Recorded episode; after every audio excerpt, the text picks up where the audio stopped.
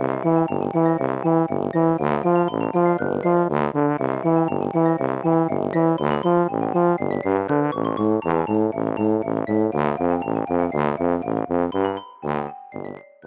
家好，我是帅帅。大家好，我是 GoGo。欢迎收听你的宅友已上线。我们今天要讲的是永恒族，我觉得有点荒谬。我在想说，我们是不是有根据漫威承包这个漫威宇宙的第四阶段，还是怎么样？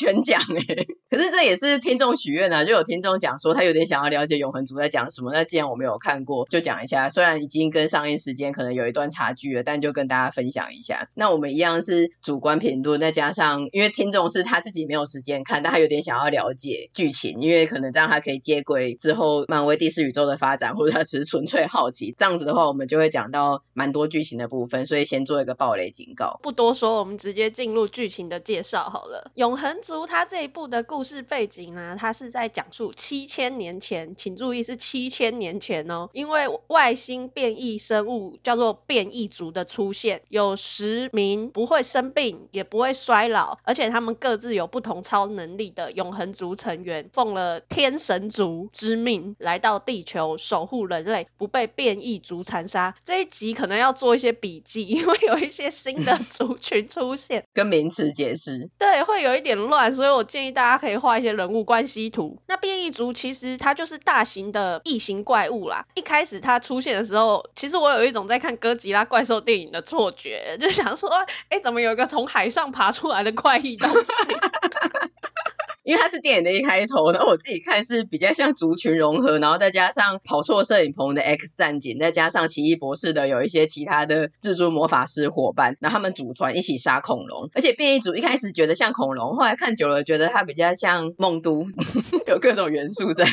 刚刚有讲到啊，永恒族它是奉神族的命令来地球保护人类的嘛。那为什么那时候萨诺斯他在那边弹指灭了一半的地球人口的时候，永恒族没有出现？这个问题在剧情里面也有一个人，他就有对永恒族的人提问。那其实刚刚有讲到一个重点，永恒族他们是奉天神族的命令来地球保护人类不被变异族残杀。注意哦，是不被变异族残杀。所以他们的指令其实就是哦，除非沙诺斯有勾结变异族，变异族有真的设。涉入这个事件，否则他们完全是不能插手保护人类的。对，他们只针对变异族，所以这也就是说明了为什么呃之前的漫威宇宙永恒族都没有看到神影的一个原因。那在保护人类的同时啊，永恒族它还会帮助古代的人类发展文明，因为刚刚有说到嘛，他们七千年前就出现了，所以他们就循序渐进的传授人类应该有的科技知识，而且也融入他们一起生活。然后这一部的时间轴啊。其实会有一点跳来跳去的，它会从现代的时间点再跳回远古的文明时期去看永恒族当时的一些作为，所以你透过剧情可以看到一些古文明帝国的发展都有永恒族的身影，像那个西元前五世纪统治美索不达米亚的巴比伦帝国，你在电影里面还可以看到它忠实的呈现古代世界七大奇观之一的巴比伦空中花园，这还蛮惊艳的。四世纪时统治印度的吉多王朝，还有到十六世纪时统治中美洲的阿兹特克帝国等等，觉得看永恒族有一种在看历史故事的感觉。不过就像前面说的，因为永恒族它只能阻止变异族的入侵和攻击嘛，所以对于人类的纷争，它必须袖手旁观，完全不能介入。于是他们就眼睁睁的看着各个的文明，因为人类他们就是很贪婪自大，就会想要去侵略其他的国。家或是夺取更多的资源，所以就会自相残杀，因而导致灭亡。永恒族就一直见证了重复的历史在上演。那永恒族他们看到人类在互相残杀，因为他其实长久和这些人一起生活是有感情的，所以他们也觉得很不忍心，然后也觉得说：天呐，我们就这些人又怎么样呢？他们永远都这么自私，永远都在重复一样的事情，根本就不值得我们去救他们啊！可是数千年下来，永恒族他也逐渐的去了解到，人类虽然说一直在重复一样的事情，但这些也就是让人类学习、成长、进步的动力跟因素。因为每一次的战争都会带来医疗跟科技的突破，所以如果永恒族他是一味的在保护人类的话，人类永远都没有机会用自己的方式在发展自己的文明。可是也就像刚刚讲到的啊，因为一直看到重复的自相残杀，其实也不是永恒族想看到的。就这样子，一直到他们在阿兹特克看到西班牙人屠杀当地的原住民的时候，成员们的想法、意见最终出现了分歧。最后他们就决定，这十个人我们不要再一起行动了，因为我们的理念跟想法不太一样，所以他们就各自选择分别隐居在世界上的不同的地方。那这个时候，变异族也被永恒族给杀光了。对，所以他们也没有必要要一起组团，一直要待在一起杀变异族了。没错，就等于说现在这个时代已经算对他们而言，他们的任务已经告一段落了。时间轴再跳回到现代，没想到原本以为已经杀光的变异族，在这个时代竟然变得更强大回来了。永恒族就吓到了，他们就要集结分散各地的伙伴去找出问题点，结果发现这个情况远超于他们想象的。这部有一个女主角叫瑟西，她先要去找到他们的永恒族的领导人阿贾克，结果发现阿贾克已经被变异族给杀了，而且阿贾克的能力还被夺走了。这在以前是完全不可能发生的。领导者阿贾克的遗志啊，他有选定继承者，这个继承者就是瑟西，所以瑟西就这样样子一路寻找伙伴，一路去发现真相。对，他们就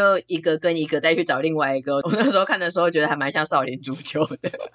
找回失散的师兄弟一起组团，组成一些强大的团体，最后一起踢足球是吗？后来永恒族的成员瑟西他就发现了，其实他们不过是天神族一手打造用来执行任务的士兵，所以对于家乡的记忆啊，还有这些自我认同啊，全部都是虚构的。嗯，你可以把它想象天神族做的一群人形机器人。瑟西这时候才了解到说，永恒它不仅代表拥有着不朽的身躯，但同时它也意味着他们根本就无法体验所谓的生老病死。所以比起福气，他觉得永恒更像是一种诅咒，因为他过去相信的一切全被推翻了嘛。对啊，原本可能觉得自己真的是有一点类似神的存在，因为他们的能力跟人类比起来就是超凡的嘛，然后又接近不老不死。可是没想到说到底自己只是执行任务的载体，然后他以前过去相信的一切有点像被植入灌输的，其实都是虚幻的，真的是会有点对于存在有一点抹灭跟破灭。那天神族也对他们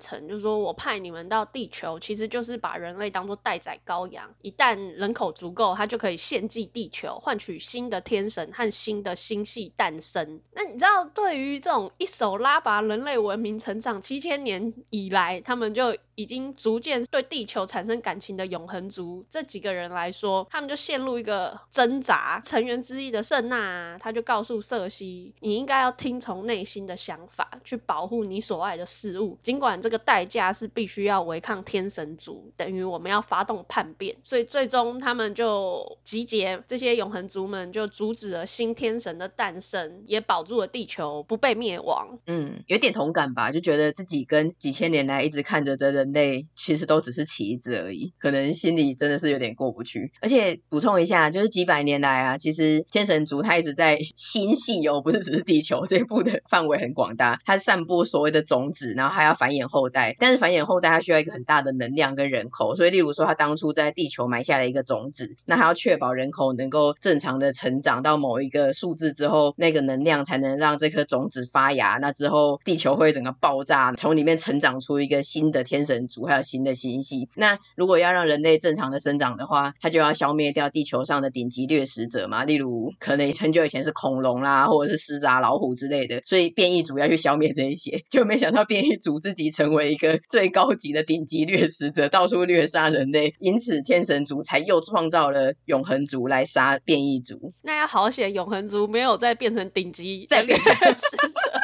有完没完啊？这个二点零天神族做的比较好。好。身为一个天神族，他做出变异组已经算是一个失误了，他不能再做出失败的产品，这样实在是太糗了。他有去微调，所以他都跟二点零有成功的去阻止。对对对，可能在实验室里面经过确切的模拟分析，还有实验才试出这个版本。好好笑。其实听到现在，大家会一直想说什么天神族、永恒族、变异族，好多族群哦。然后再加上刚刚的一些古文明帝国啊，基本上这一部你大概可以看到有很多的神话细节设定在里面。尤其是永恒族的成员，他基本上都是神话人物的原型。最直接的就是裘莉的角色圣娜，原型就是智慧与战争的女神雅典娜。剧里面也有提到她就是战争的女神。那雅典娜最广泛的形象不就是一手拿着盾牌跟长矛这样子的印象吗？这跟电影里面圣娜的造型完全就是一样的。还有伊卡里斯，他是永恒族里面最强的战士，他对应的神话人物就是伊卡洛斯。伊卡洛斯他不是神，他只是雅典一个著名工匠的儿子。那这个工匠呢，他为了克利特王新建了一座迷宫，用来关着当地的一只牛头怪物。但是克利特王他不想让其他人知道这个迷宫的秘密，于是他囚禁了这个工匠，还有他的儿子。伊卡洛斯工匠他就为了要逃离监狱啊，所以他为自己和儿子用蜡制成了一对翅膀。工匠真的很聪明，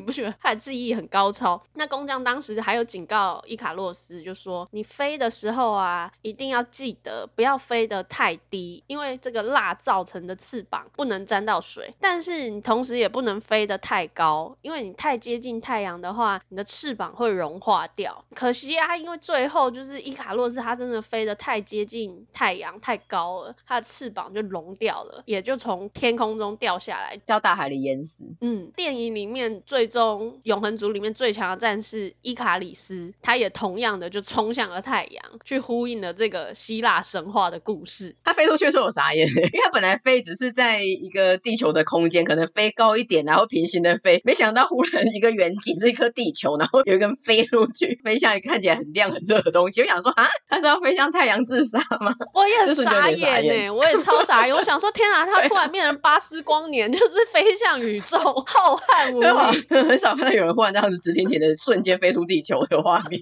有点震惊。不愧是永恒族哎，真的是超乎想象。而且 这段故事啊，我本来是想要补充一下牛头人生怪物的故事，想说大家会不会对这个牛头人生有点兴趣？但会仔细想想，这好像有点离题，应该要补充的是伊卡洛斯的故事才对。出来补充一下伊卡洛斯，因为伊卡洛斯它其实不只是在永恒族这个电影里面有出现，其实这个故事啊，超乎想象的广泛的运用在绘画、歌曲、动漫、游戏还有电影之中。像例如《名侦探柯南》，还有《闪电霹雳车》啊，还有个伊卡洛斯之翼。嗯，然后游戏王的卡牌里面也有。那个伊卡洛斯的翅膀之类的，然后哆啦 A 梦跟圣斗士星矢的剧场版也有提到，甚至连鸟人飞行大赛，大家应该都知道，都有看过日本台的转播，它其实都是跟这个抱有人类飞行梦的大前辈致敬诶，所以我觉得伊卡洛斯之前我对这个名字也没有什么印象，但现在就觉得说，嗯，大家应该要记得，因为以后应该还会在很多的文化作品之中看到它。我觉得它经典的原因是因为反面来说，你引用这个故事就是想要讲说太傻太年轻，不听老人言，飞蛾扑火的去飞向太阳。最后衰落，然后淹死嘛。嗯，可是其实正面意义来说，它其实是代表一种勇敢追梦，然后奋不顾身的热情。所以也因为这个隐喻跟象征，它很常的运用在各种作品之中。我没有想那么多哎、欸，我只有觉得说他可能刚飞控制不了他的那个，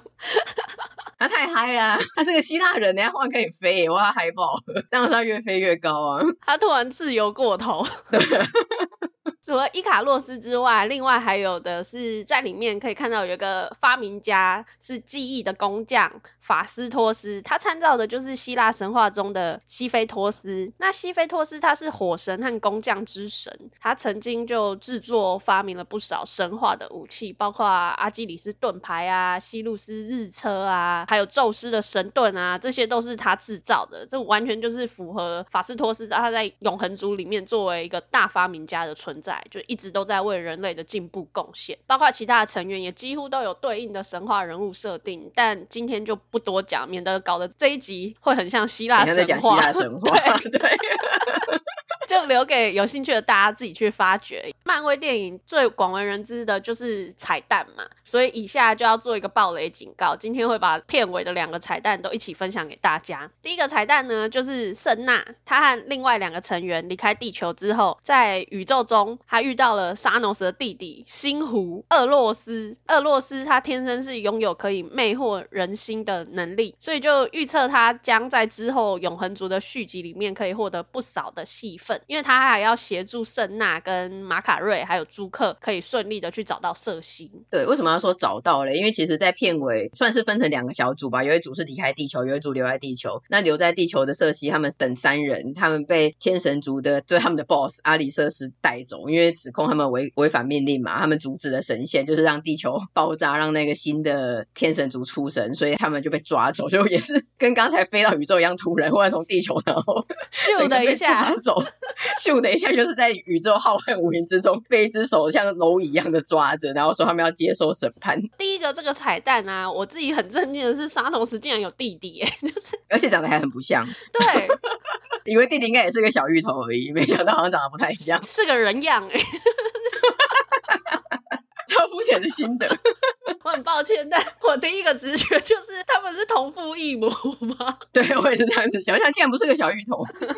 那第二个彩蛋呢，就是瑟西，他虽然是七千年的永恒族，但他们外形就是不老不死嘛，所以还是很年轻。那瑟西在这个现代呢，就有一个人类的男友，真正的人类，这个男生叫做戴恩。戴恩他之前就是瑟西有送他一个家族的徽章，他就靠这个家族的徽章去寻根。他就是正要跟瑟西说，哎哎哎，上次给我的家族徽章啊，再去深入的研究之后，发现我家好像不简单呢。就正讲到说我。家好像不简单呢，瑟西就被一只手给带走了，抓走到宇宙，就被天神族给带走了。所以后来片尾的彩蛋就是戴恩他拿出了他家族流传的一个木盒，里面装有一个呃像是被绷带包着、沾满血迹的。乌木之刃，那木盒上面就写着“死亡是奖赏”。那一方面就透露了戴恩是黑骑士这个角色，另外一方面，这个为了想要救出瑟西的戴恩，他刚准备新一盒要拿出这个剑的时候，就突然被一个镜头外的低沉的声音给阻止了。然后看完电影之后，大家都在想说：“哎，是谁啊？是谁啊？”因为完全就看不到人嘛。其实我本来猜是奇异博士，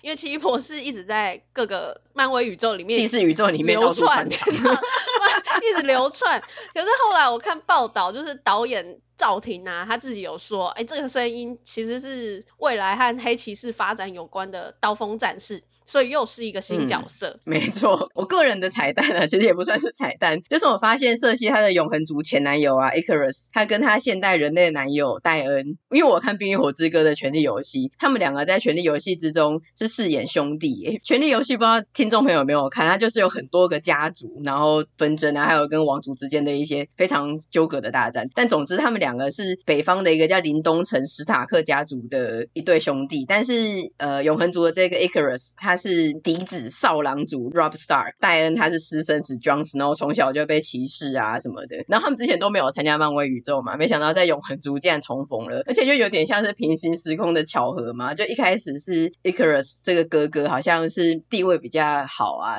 比较优势，可是最后他就也是去领便当，然后这个弟弟 最后反而变成真男主，因为他之后会当那个黑骑士嘛，就觉得有点微妙的巧合。因为好像说赵婷他其实也是权力游戏的粉丝。所以他好像有点故意放这个彩蛋。其实《权力游戏》很好看的，我就有在想说，要是我当初看的时候有录 podcast 的话，我们应该会有一集介绍。可是因为现在就是已经太过时了，根本没有人想听，而且大家也都非常知道他恶名昭彰的烂尾，所以现在已经有点是一个 who cares 的状态。但我觉得这部还是真的是有很多梗啊，所以有看的人看到永恒族的时候应该会有点兴奋，所以就想说分享一下。那我自己个人看完的感想就是，这部永恒族它其实是比较像一个嗯漫威第四宇宙的。前言啦，他会先做一个新宇宙的交代，就介绍了很多的新的角色嘛，包括永恒族之外，还有一些新角色，我们一直提到的星狐啊、黑骑士啊、刀锋战士。这一部它比较像是一个叙事，不过它也有很不错的武打跟特效，还有超能力。那它的故事设定，我觉得也比以往更加的庞大了，因为你知道，连天神族都来了，就也更加的宇宙布局。那另外也觉得这部其实也塞了很多的文化元素，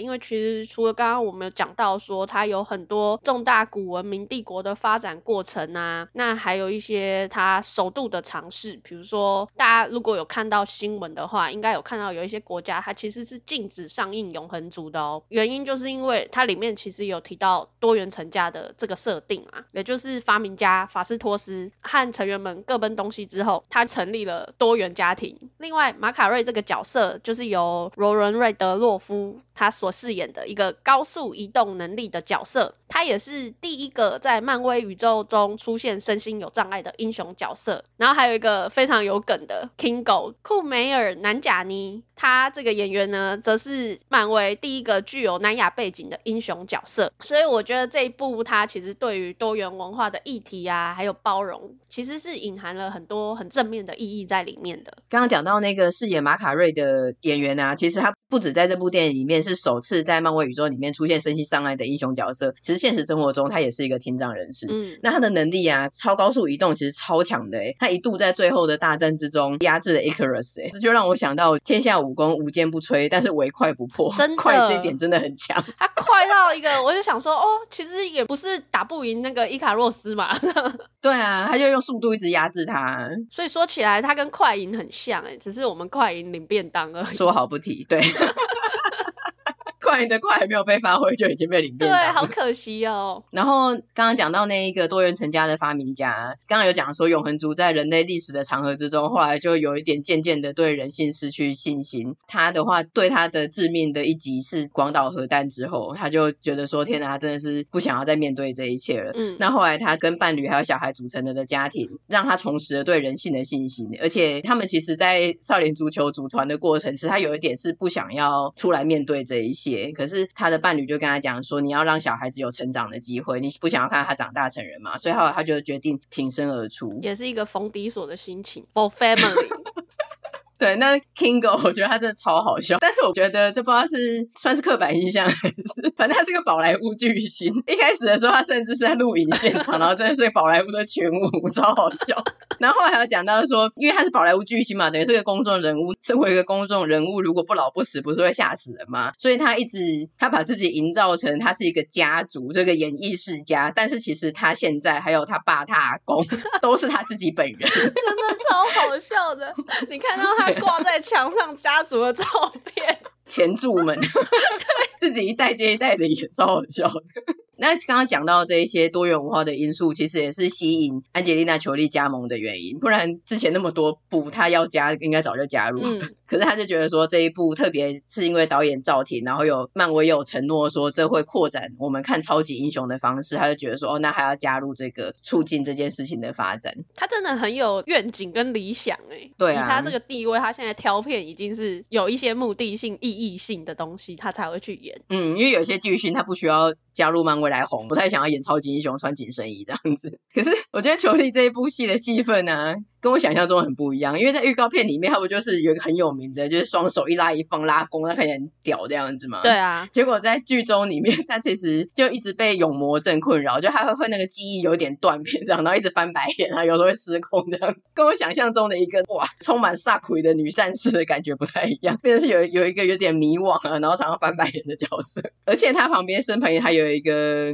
也是蛮 typical 的，对，守护者，他是南韩的南希马东石饰演的，他饰演的是以力气大著称的一个永恒族的也是战士角色，他饰演的角色倒是不出所料。然后他在裘力他被永魔症困扰之后，他就一直守护着他，照顾着他。没有想到的是，他戏份非常的少，后来才刚刚又再度找到这个以前的大师兄了之后，他就很快领便当了。我想说，哎，怎么一下就没了？对，毕竟是比较熟悉的亚洲的演员，不过。我有看到说，南韩媒体是说他之后可能会再回归，那这点目前还不知道，所以大家就期待。我觉得，因为他们都是永恒族，你知道永恒族他们想要回归，什么时候回归都可以，因为他就是天神族打造的。天神族说，哦，你就复活吧，这样子，或者是他再捏造一个这样子的人形，然后植入他的记忆就 OK 了。嗯，所以我觉得永恒族的复活是很有可能的，对，超方便的设定。那很多人都说这一部其实是最不像漫威的漫威电影。呃，我个人感觉好像比较像 X 战警，就可能是因为那个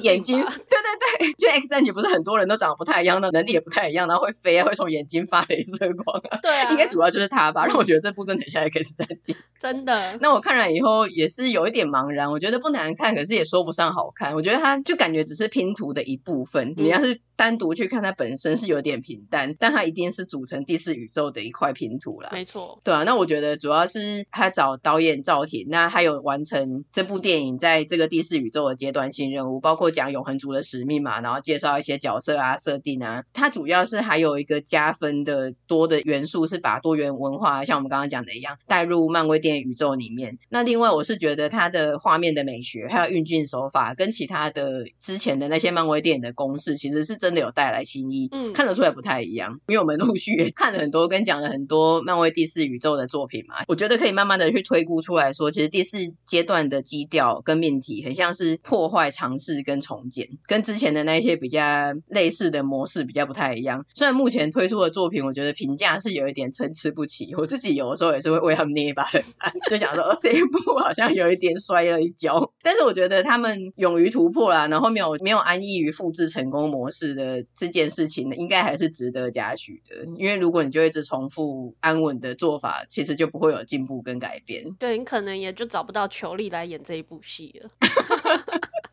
那既然我们都已经讲了永恒族的话，我们就顺便把上汽也一起补充。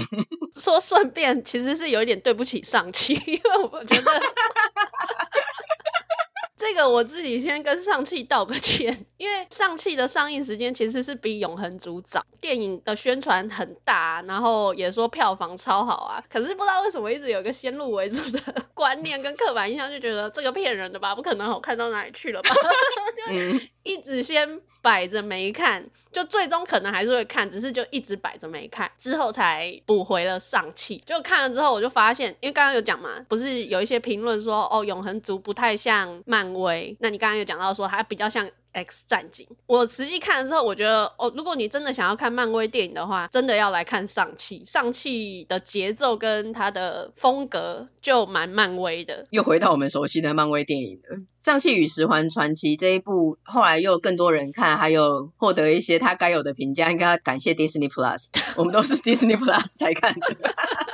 但有些人可能也是没有订阅 Disney Plus 啊，或者是其实真的也是没有想看。我们今天就来一个完全剧透、超快速的懒人包，说一下《上戏与十环传奇》具体而言剧情是什么。嗯，他电影的一开始是叙述梁朝伟饰演的叫做文武，他靠着神器十环的威力，成立了强大的十环帮，称霸了千年哦。因为他也是因为这个神器的关系，他也是不老不死。那他们这个十环帮就在时间长河的暗处影响了历史。时间跳一下，来到一九九六年，称霸了千年，虽然是在暗处，但称霸了千年。还是不满足的文武，他想要去征服传说中一个隐世的村庄，叫做大罗。因为据说那边有代代相传的神功啊，还有一些古老的神兽啊和法术。但是呢，人生没有遇过敌手的文武，竟然在这个隐世村庄外围的森林迷宫之中，打不赢这个村庄的守护者少女，叫做印丽的少女。而且之后两人就是有一点老套的，就陷入了爱河。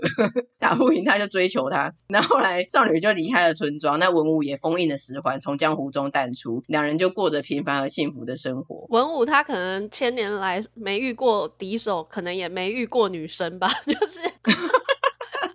是这样吗？我乱讲。但是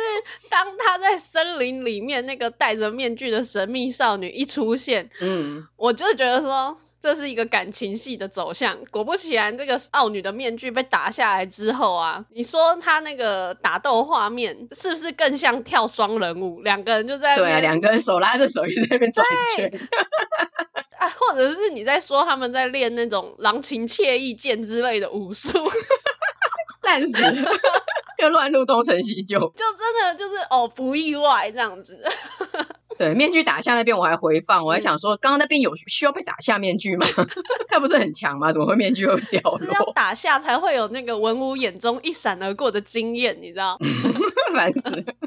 然后画面一转，又来到现代。文武跟印地长大成人的儿子尚气，他自己在美国旧金山独居，职业是趴车员。有一天他在公车上突然被一群武装的恶煞袭击，抢走小时候他的母亲给他的项链，而且会跟他讲说接下来就去找你妹。尚气就很紧张，他就赶快要搭机去前往澳门。没想到他有个呃也是相识多年的朋友叫凯蒂，他就听到这个以后就死活要跟，所以他们两个就一起前往澳门去找多年没有联络的尚气他妹。结果后来到了澳门，发现他妹原来在澳门经营一个地下格斗场，而且还是一个很厉害的女打仔。尚气还硬被推上台跟他妹打了一场，强迫打完了之后，本来正在讲一些过去啊跟现在发生的事情，结果突然又一个大爆破，地下格斗场被敌人袭击。那打一打之后，他妹的项链也被抢走。打到最后，竟然发现敌人根本就是他爸文武派的。梁朝伟也在这个时候又再度以现代的方式现身，然后要把他们兄妹带回家。嗯，而且就是说，走吧，回家吧，孩子。把人家打的半死，从高空中打到要摔下去，然后派了一些很凶残的人，让他们置于生命危机，然后还说，我就跟手下们说，是杀不了你的吧，走吧，回家吧。你认真的话，他们根本打不赢你。很高兴你没让我失望，想说这爸爸。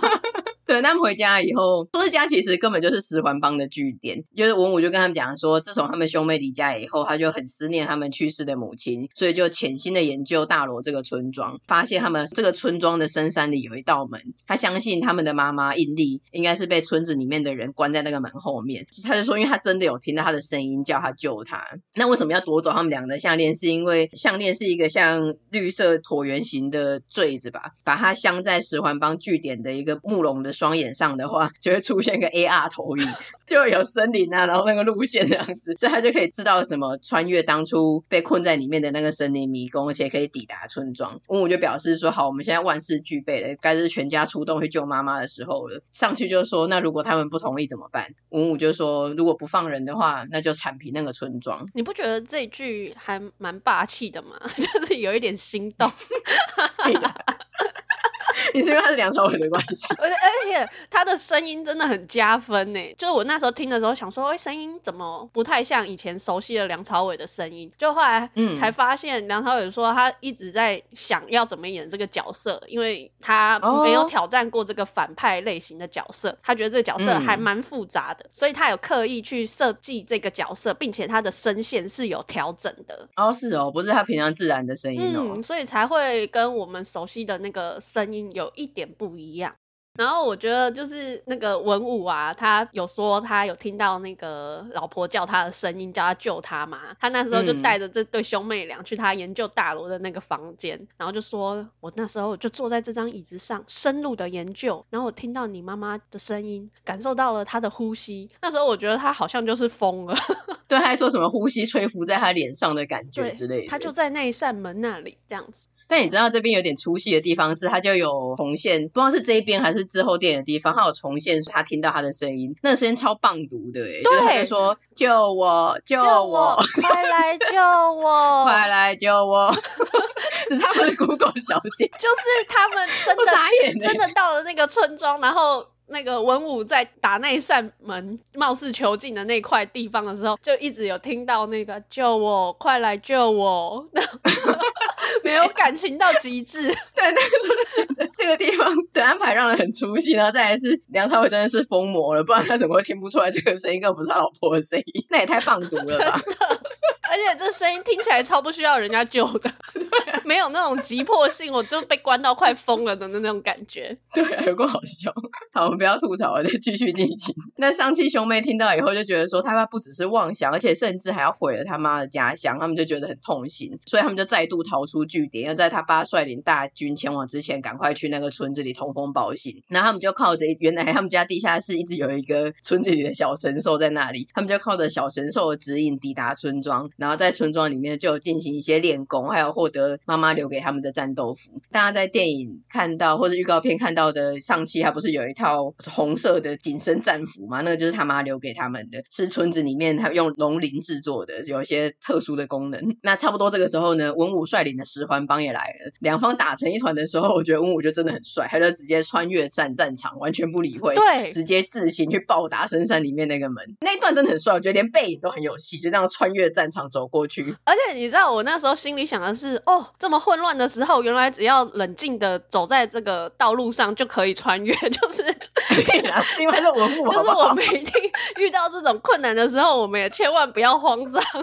冷静是找得到出路的。所以你也可以冷静的避开下雨的雨滴，或是冷静的像一个马路三宝一样穿越分隔岛，是这个意思吗？是，是因为是文武好吗？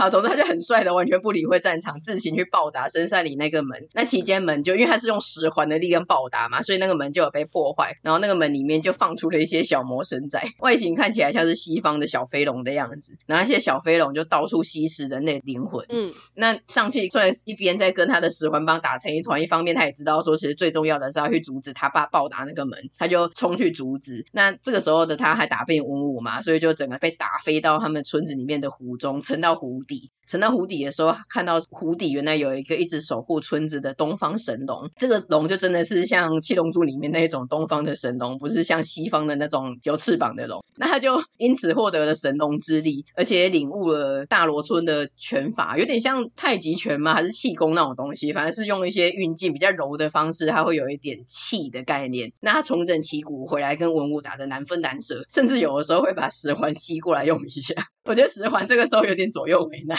真的，他也会听从梁朝伟的命令，也会听从上气的命令，这样子在这边拉扯。一边打的时候，其实那个门已经被破坏了差不多，再加上那一些小飞龙陆续的把灵魂送回去给他们的 BOSS 大飞龙。这个大飞龙他是灵魂吸食者，他也被放了出来。然后他一出来就马上袭击最近的人嘛。他袭击上气的时候，文武却是瞬间奔出去将上气推开，那导致他自己背对的那个灵魂吸食者那只飞龙就被抓走，然后就马上被吸食灵魂。我觉得这一段是梁朝伟整部演的最好的地方，欸，诶他就那个时候被这样子整个人被钳制着推不开嘛，然后从头顶上有一个那个光灵魂逐渐被吸食走的时候，嗯嗯嗯，他就望向上气，我觉得那个表情跟眼神真是太有戏了，欸，他们父子这么多年的恩恩怨怨嘛，或是过去，这一切都尽在不言中，欸，然后最后，因为他其实都一直愤怒着嘛，他是握紧了拳头，然后双臂上有十环这样子，他最后就放开他一直紧握的拳头，将手掌向上摊开，然后让十环移动。到上气的手臂上，我觉得这一段的安排蛮有巧思的，然后演员也演得蛮好的。嗯，因为这边有回想片段呐、啊，他们每个时期父子之间，虽然他后来就是陷入了一种复仇嘛，然后训练儿子去当杀手啊，那儿子后来逃开家，可是每一个时期他们父子之间的相处都还是有温情的地方。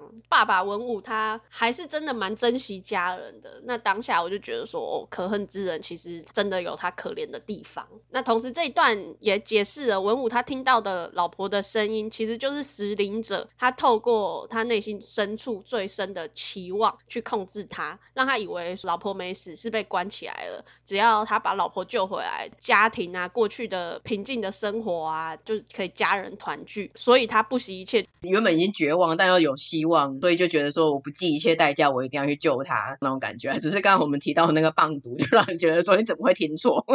然后我觉得文武他真的是千年来遇到一个真爱，最后又痛失所爱，这个悲伤和愤怒让他就是一心的只想要复仇，因而就忽略了他身边两个孩子嘛，就陷入了一种疯魔的状态。当下真的很想帮他配口白也，就是那个七级内哇，七级内哇是天下第一公的人啊！啊啊啊啊！对。对啊，那这部刚才你一开始的道歉，其实我觉得主要的道歉除了针对这部电影以外，应该也是针对这个加拿大演员刘思慕吧。我也是承认，我也是蛮常有，甚至我可能现在对其他有一些演员也是有成见。可是我觉得他真的演的蛮好的，蛮自然的，然后他的武打动作也蛮不错的。我觉得上气跟梁朝伟饰演的文武啊，在这部戏里面其实是相辅相成，两个人都有充实这部戏。因为很多人都说，如果扣掉梁朝伟的话，这部戏一无所有。可是我真正自己看了以后，我觉得这句话其实是有失公允的。我觉得梁朝伟他的角色设定是比较饱满的，嗯，设定。定是反派嘛，可是这个反派不是那种全然很坏的那种反派，他有一种深度在，他的反派并不是一开始就坏，为了攻占某个地方，为了自己的私欲什么的，他是有一个七情六欲在的，所以我觉得应该说梁朝伟他的设定可能是全剧里面最饱满的一个，你就会觉得他是相对非常突出的一个角色，嗯，再加上他的演技跟魅力，还有他的声音，根本就是一直在吹捧梁朝伟啊。但但我觉得可以吹捧梁朝伟，但不用因此去贬低上期。对，没错，我也是觉得。对啊，不知道没有看整部戏的听众，听我们刚刚讲的这样子快速的懒人包，不知道会觉得很精彩还是很瞎？因为这样子听起来好像有点荒谬，什么棒毒的救我救我，然后去打，然后再跑出一些魔神仔什么。他们是觉得我一开始根本就不需要道歉？对，应该想说听起来还是很荒谬啊。没有没有，真的还不错，真的很精彩。我觉得里面最惊艳的，除了上气这个演员的表现以外，其实是武打戏的部分。我觉得他打斗的动作编排是很精彩跟有力的，有一种早期港片武打片的感觉。主要是利用周遭环境进行打斗，像电影最前段有在预告片里面的，他们在狭小的公车空间里面打斗嘛，然后有运用一些扶手啊、栏杆来做一些踢啊、躲啊，甚至用乘客的笔电来挡一下刀啊那种。乘客的真的很衰欸，我真的要帮乘客，我感同身受。你知道那个乘客他那时候在公车上还在打报告，然后最后他那个笔电就是被上汽拿走的时候，他真的是 no，我想说，然后他所有的报告心血 就这样一分为二就没了。我也是觉得其他他其他那么多地方那个刀都躲得过，干嘛那边硬要用笔电去挡？真的，这边就有点像是成龙那种故意加一点笑料的感觉。因为这部的武术编排其实好像是陈家班所以我觉得真的是看得到一些影。然后还有后来他们在澳门在高楼外面搭起了鹰架那边穿梭啊追逐打斗，然后用那个竹子的反弹啊那边吊杆杠什么的，觉得蛮精彩的。嗯，我觉得没有黑寡妇那种不自然的感觉，所以一样是好像有武打，可是我觉得黑寡妇就很好像是刻意放进来说啊，这边要尬打一场，这边要来个飞车追逐，然后这边来个爆破，这边来个直升机这样子，就是都让人觉得很不自然。姐妹尬打的那一段嘛，就是还有那些什么，虽然都是大场面大爆破，我是看了以后就觉得说，哦，OK，我知道你这边想要摆个这个东西，但是完全就是很木然的看着这一切，就没有觉得精彩感。我觉得这一部要说比较瞎的设定，我自己是觉得那个上气的朋友凯蒂，嗯，他跟着上气他们一起到了妈妈家乡的村庄大罗嘛，然后因为要备战状态，所以他也加入。可能昨天才练剑，今天就大战，大战中竟然就可以一剑命中那个吸食者巨大的大 boss 的喉咙，我觉得他简直是天生的练武奇才。这段是我觉得。比较瞎的设定，就是完全为了，嗯，就是为了英雄主义而英雄主义的那种感觉。对，那个时候他在那边学练剑的时候，我就想说，他最后在大战中一定必有发挥，就是果然，他才应该去加入鹰眼的影集吧，就是鹰眼的接班人女鹰眼这种。但是鹰眼影集里面会射箭的已经太多了。额满不收了，可是他疑似也会加入后来的漫威复仇者角色诶。嗯，因为他后来有跟着这个上气再跑去别的地方。嗯，而且他好像不只只是上气的女友角色，她应该真的自己是一个角色，是一个咖就对了。对对对，有一些戏份，甚至有实战之中是有一点功用的人。嗯，真的是练武奇才没有错。然后这一部除了带出了文武上气，还有他们的十环帮，再加上一些其他的角色以外，其实他还有串起了上气跟自助魔法师王，网友在这里面串场，再加上其他若干的复仇者联盟的成员，跟整出戏比较没有关系，还是接近在最后的最后再把这件事情串起来，本身还是可以当做是一个独立的上气与十环传说的故事，一样为了漫威宇宙第四阶段铺路。嗯，我觉得至今为止的铺陈啊，感觉奇异博士未来的角色好像真的会很吃重，因为从终局之战之后，目前我们看到的影集啊、电影啊，真的或多或少都有看到奇异博士在串场，不是他本人，但是他里面的周边角色，像刚刚提到的。王都可以感受得到奇异博士的重要性，这真的是还蛮期待奇异博士二的哎。还有你真的有点是接近漫威宇宙第一二三阶段里面的老大哥里面硕果仅存的吧，所以他就是这里面最主要的卡。结果我们一直很期待他，最后他根本就也没什么戏，我想要看，耍我们这么多集，搞不好现在期待越高，通常都会 失望越深。但这部除了他就是在介绍角色，还有为这个第四宇宙铺路以外，我觉得这部里面讲到的主要议题其实是家庭关系内的逃避，还有伤痕修复，有点算是之前没有出现过，或是只出现在黑寡妇的议题，但是黑寡妇没有处理得很好。他基本上是在讲说受过伤的人他是怎么去看待这些创伤，那这些创伤又如何影响着这个家庭里面的成员。像刚才有快速提到的是，其实是上期他在七岁，吴母不在家的时候，那个时候他们就退隐江湖嘛，过着平凡的。生活。仇家带着大批人马上门寻仇，就导致上气的妈妈印丽她一个人战群雄就战死。也因此，文武他对退隐江湖还有封印十环这件事情非常的悔恨。从此，他就用铁血的方式把上气训练成杀手，一个杀人机器，然后要让他亲自对元凶血债血还。那也因为上气的妹妹的长相会让他想到老婆，所以他就不愿意再看到她，就对他变得非常的冷漠。所以上气兄妹他们其实真的是年纪小小丧母之后，他等于也同时失去了父亲还有家庭的温暖。那他们对父亲当然是很不谅解，一个是这样子对待他们嘛，那第二个是也有一点是因为他过去的关系让仇家找上门，导致他妈妈战死。对于上期他妹来说，原本他们两个只剩彼此嘛，结果他哥在十四岁被派去执行复仇任务了以后，也因为罪恶感，他就再也没有回家了。所以他妹妹除了失去了父亲母亲之外，他还被他互相陪伴的哥哥抛弃，所以有三重心灵创伤。再来是文武，他当然就是像刚刚有提过的，上期之后的自责加上悲伤，所以他没有办法再担任起父亲的角色。可是他其实心里一直是爱着这些孩子的，但他可能觉得说，因为有一些有一些人，他可能真的也不是很会当一个父亲的角色，他是想说把妻子救回来之后，儿女就会一起自然的回来，那他们就再度一家四口团圆。对，我觉得这一段就是因为上气也有对他爸爸喊，就是说你做了这么多之后，你怎么可以肯定，就算妈妈回来了，他有什么理由再跟你在一起？因为他失去老婆的这段期间，其实就一直背离老婆他的期望嘛。一个就是他又重拾了十环，然后血债血偿，再就是不顾儿女，这一些都是让上气会对他爸爸很不谅解，然后会觉得说，就算妈妈回来了，真的回来了，你怎么能够肯定我们一家还是可以修复好我们的家庭关系的呢？嗯，就我觉得上气那边他处理的蛮好，也是有点感人的地方是，其实他后来虽然心里是一直很很怨恨他有一个难解的心结，可是他后来他对他喊的是我们没有了妈妈，但是我们需要你。他不是用那种受伤的野兽我说你去死啊，我再也不需要你了，不要再看到你滚那种的。他其实是说就是你要振作，我们需要你。对，他还是想要换回父亲的哎。嗯嗯嗯，然后还有后来就是他们也是打到他也死了嘛，然后他们就说放手，然后他就说我再也不会放开你了。算是他们这个伤痛是对于家庭内的每一个人都有，但他们最后在这一段旅程之中有去想办法，伤可能是没有办法修复，但是用另外的方式达成一种和解，然后要走向新的人生这样子。所以虽然就是漫威宇宙啦，这我们不会武打之类的，感觉好像跟现实比较遥远，但其实这部戏的核心讲的家庭关系议题啊，还有一些面对创伤或者是自我潜力发挥的这种逃避跟处理的过程，其实算是每一个人都会面对的，这就比较贴近生活一点，不会觉得说哎这么的遥远。虽然我觉得这部你要说到很好看的话，也是言过其实，毕竟我们刚才也是陆续一边称赞一边吐槽，有一些场面跟编排还是尬尬的，但整体而言就还是瑕不掩瑜啦。所以我们在开录之前也是讨论说，是本来期待太低，所以觉得还不错看，还是真的不错看，